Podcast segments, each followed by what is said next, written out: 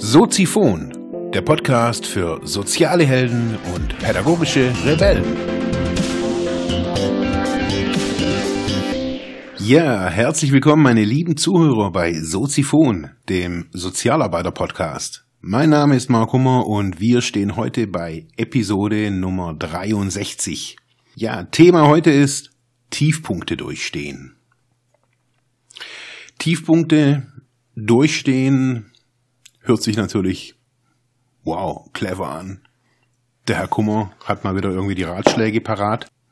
Nee, darum soll es gar nicht gehen. Ich möchte euch einfach kurz sagen oder kurz erzählen, wie ich das mache. Also wie wie es mir, äh, ich bin jetzt da auch nicht so das, der souveräne Typ, der jetzt irgendwie keine Tiefpunkte mehr im Leben hat. Es ist ja so, dass ja, wenn sich irgendwie was anhäuft, ob das jetzt Job ist, Frustration in der Beziehung, im Alltag, wie auch immer, und man da nicht wirklich offen damit umgeht, dass sich diese Dinge anstauen. Und irgendwann ist so das Maß voll, so sagt man ja ganz häufig, und dann fällt man so in so ein Loch. Häufig in Kombination noch mit einer Erkältung oder allgemein mit Kopfschmerzen und so weiter. Man fühlt sich einfach träge, lustlos, alles ist irgendwie dunkel und es kann auch im Sommer sein. Das ist nicht immer nur auf den Herbst konzentriert, solche Tiefs kommen natürlich bei jeder Jahreszeit. So in der Zeit wenn wir in so einem Tief sind, da möchte man, das möchte man ja nicht haben. Also dieses Gefühl der, der Trostlosigkeit und der Dunkelheit so in einem drin, da möchte man ja relativ schnell wieder rauskommen. Und ja, trotz besseren Wissens, also dass man weiß, okay, auch das geht vorbei, auch wenn man sich solche Sätze sagt, auch heute wird's 18 Uhr, ähm, dann mag das viel mal helfen. In diesen Situationen, wo man wirklich in einem Tief ist, passiert im Gehirn auf jeden Fall oder in den Verhaltensweisen, die man so an den Tag legt, oftmals Irrationales. Man sucht nach dem Grund, wieso man schlecht drauf ist, wieso dieses Tief da ist. Man versucht da natürlich so schnellstmöglich wieder rauszukommen. In der psychologischen Praxis nennt man das manchmal so diese innere Heilung. Die wird, man versucht diese innere Heilung zu, zu beschleunigen. Man versucht wieder ganz zu sein, wieder sich gut zu fühlen. Aber irgendwie heißt es auch für jemanden oder für alle, dass, dass man diesen Teil nicht nur nicht haben möchte, sondern auch nicht akzeptiert. Diesen Tiefpunkt, dieses Gefühl des Tiefpunkts. Man nimmt dann teilweise Stimmungsaufheller, man nimmt Johanniskraut, was auch immer, da jeder für manche trinken Alkohol, auch ein probates Mittel, äh, für alles in unserer Gesellschaft. Zum gut draufkommen, zum schlecht draufkommen, für alles gut.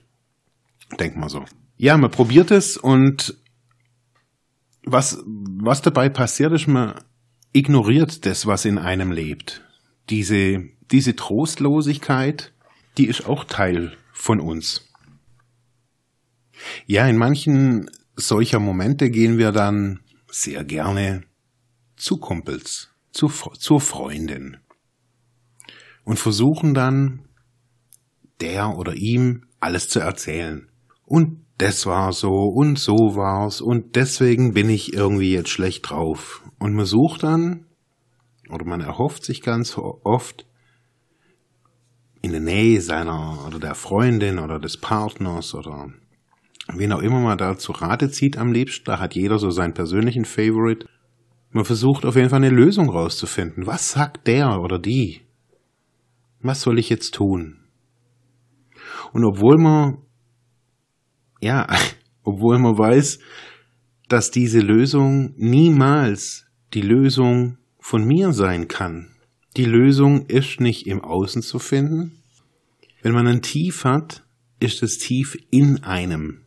Das hat nichts und richtig, wirklich gar nichts mit dem Außen zu tun. Dieses Gefühl in einem Tiefpunkt, diese Trostlosigkeit, die Zweifel, bei mir sind es oftmals Zweifel an dem Business, was ich hier so betreibe, an diesen an der Form des Arbeitens auch, da zweifle ich immer wieder dran. Und ja, ich würde jetzt nicht sagen, so ich habe, ich, ich kann das umwandeln, aber ich habe mittlerweile gelernt, diese, diesen Zweifel und diesen Tiefpunkt, in dem ich immer wieder bin, zu nutzen. Als, als Kraftquelle und auch wirklich auch als Inspirationsquelle zu nutzen. Tja, wieso und wie? Wenn es die Freundin, der Partner, so gut gemeint diese Ratschläge ja auch oftmals sind, ja, so wenig können wir eigentlich damit anfangen. Weil niemand im Außen wird begreifen, was in einem lebt, auch wenn man noch so viele Verbindungen und auch wenn ein andere hochdekorierter Psychologe sein wird, äh, sein kann, er wird einen nie wirklich verstehen. Aber man kann den anderen helfen, natürlich irgendwie zu sagen, hey, guck da mal hin. Wie gehen wir durch, durch diese Tiefpunkte? Was machen wir? Wir suchen verzweifelt im Außen und wir akzeptieren nicht, was in uns lebt. Das sind so die zwei Knackpunkte, die ich immer wieder erlebe. Nicht nur bei mir, sondern auch in meinem Umfeld, bei Klienten. Man ist in einem Tiefpunkt, ein Gefühl, was man nicht haben möchte.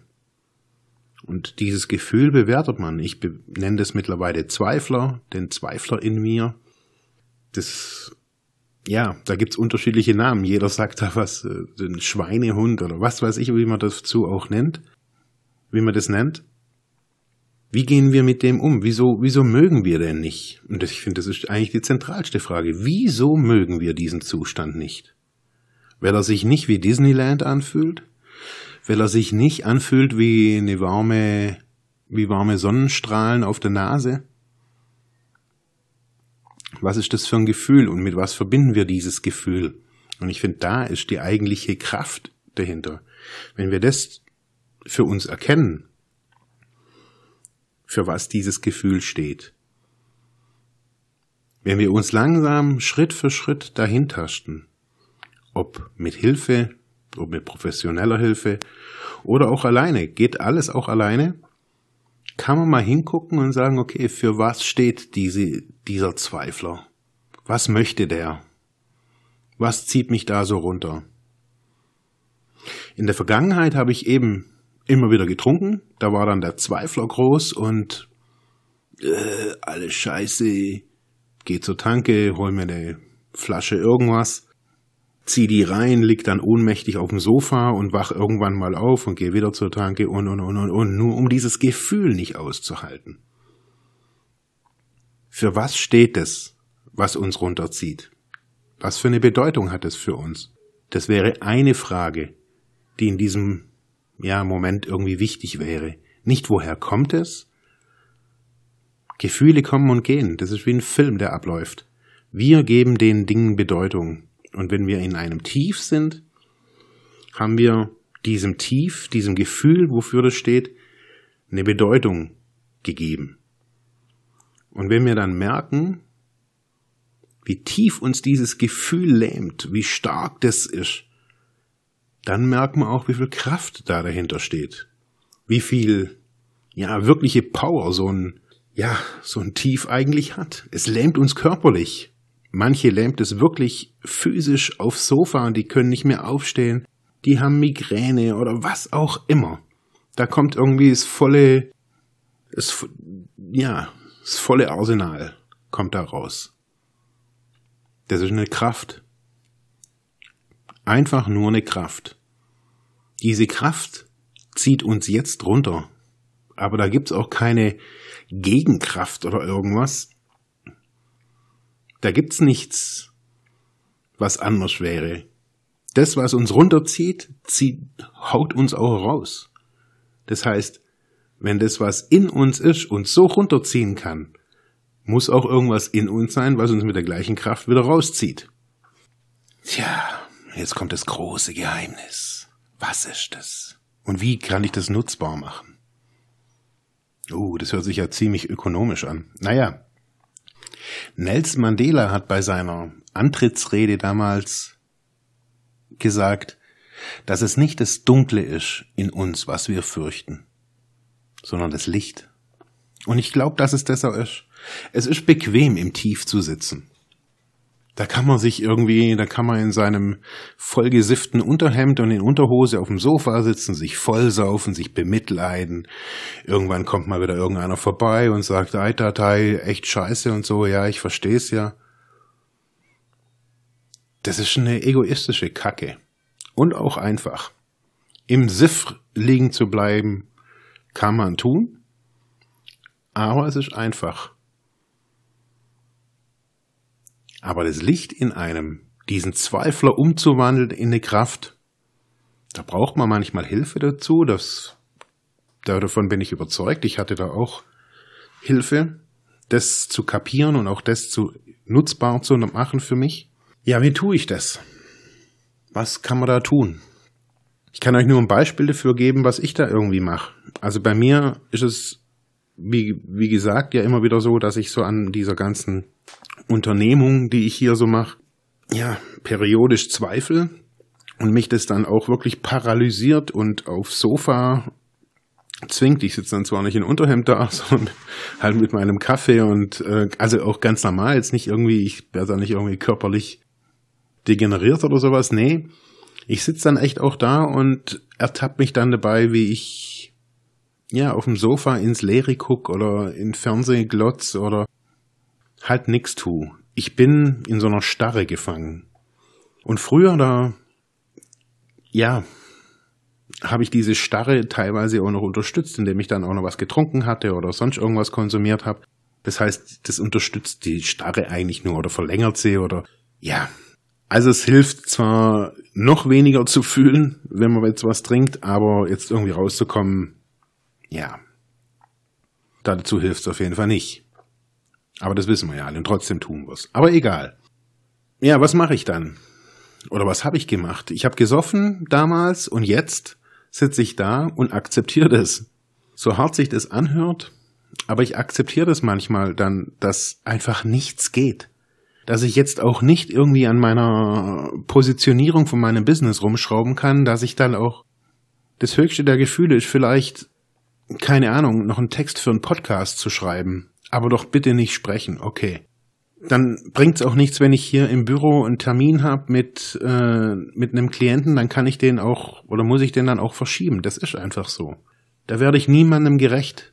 Meinem Klienten gegenüber nicht und mir gegenüber nicht. Das ist keine professionelle Arbeit. Wenn ich nicht professionell mit mir umgehe, kann ich auch nicht professionell mit anderen umgehen. Wenn ich nicht weiß, dass dieses Tief, ich kann, ich, natürlich kann ich das wegschieben.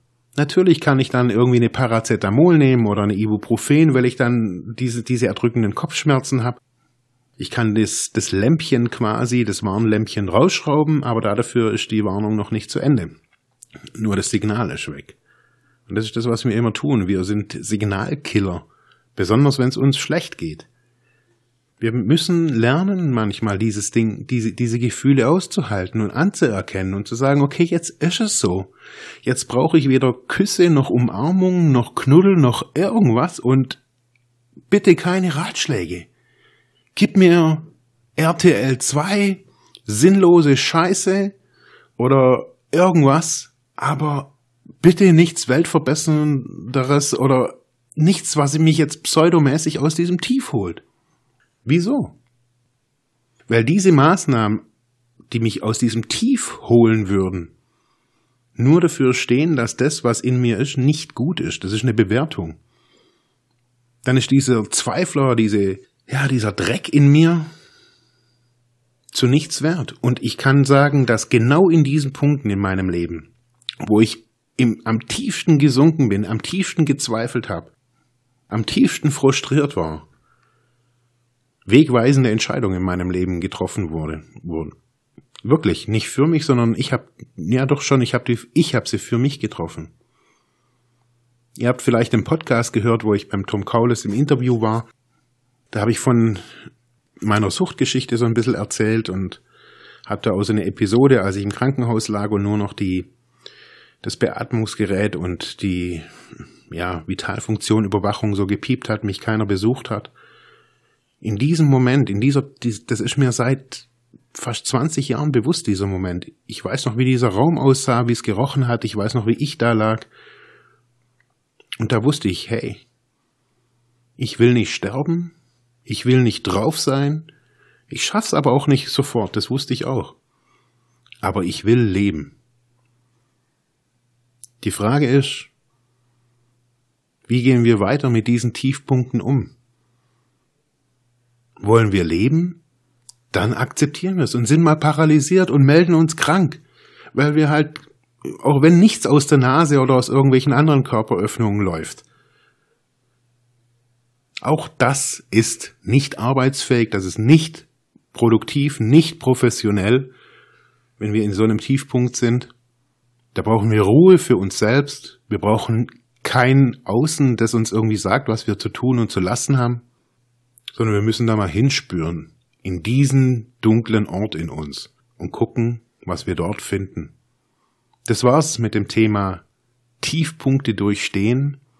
Ich hoffe, ich konnte euch ein bisschen die Angst nehmen, in euch reinzugucken, solche Momente, solche Tiefpunkte aktiv zu bearbeiten für sich selbst ich würde mich freuen, wenn ihr Soziphon weiter unterstützt, indem ihr mir zuhört. Ich wünsche euch noch eine schöne Woche. War ein bisschen eine ruhige Sendung für den Montag. Schreibt Kommentare, wenn ihr mich unterstützen wollt. Spendet per PayPal. Das war's für heute. Danke.